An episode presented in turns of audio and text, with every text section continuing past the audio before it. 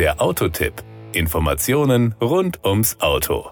Der Subaru XV verbindet das Beste zweier Welten, optisch und technisch. So sieht es zumindest der Hersteller und das ist doch nicht falsch. Insbesondere ist das dann so, wenn man sich für den XV E-Boxer entscheidet. Der fährt als Alternative zum klassischen 1,6 Liter Boxermotor mit einem 150 PS starken 2 Liter Benziner mit einem kleinen Elektromotor vor.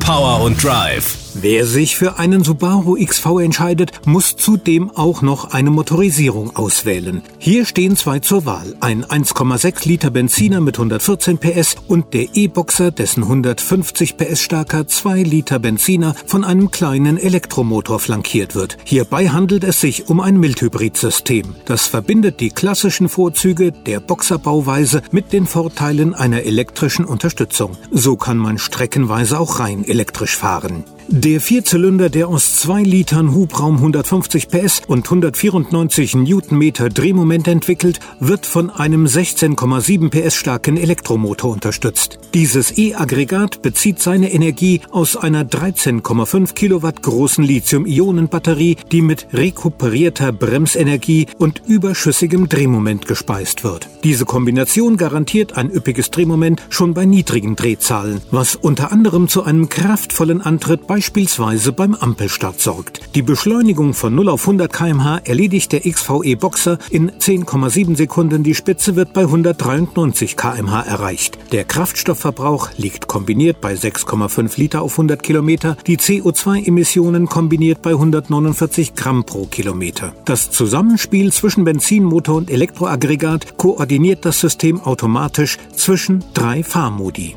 Der Elektromotor beschleunigt den Subaru XV leise und lokal emissionsfrei, bis zu 1,6 Kilometer weit bei maximal 40 kmh. Die Kosten. Wenn Sie sich beeilen und noch in diesem Jahr die Lieferung schaffen, dann kostet der Subaru XV als 2.0 IE E-Boxer Platinum Lineatronik dank der reduzierten Mehrwertsteuer 36.594 Euro. Dafür bekommen Sie dann ein komplett ausgestattetes Fahrzeug, wo de facto fast nichts mehr fehlt. Okay, ein bisschen was geht natürlich immer, wie zum Beispiel eine Lederinnenausstattung für 2525 Euro. Das war der Autotipp. Informationen rund ums Auto.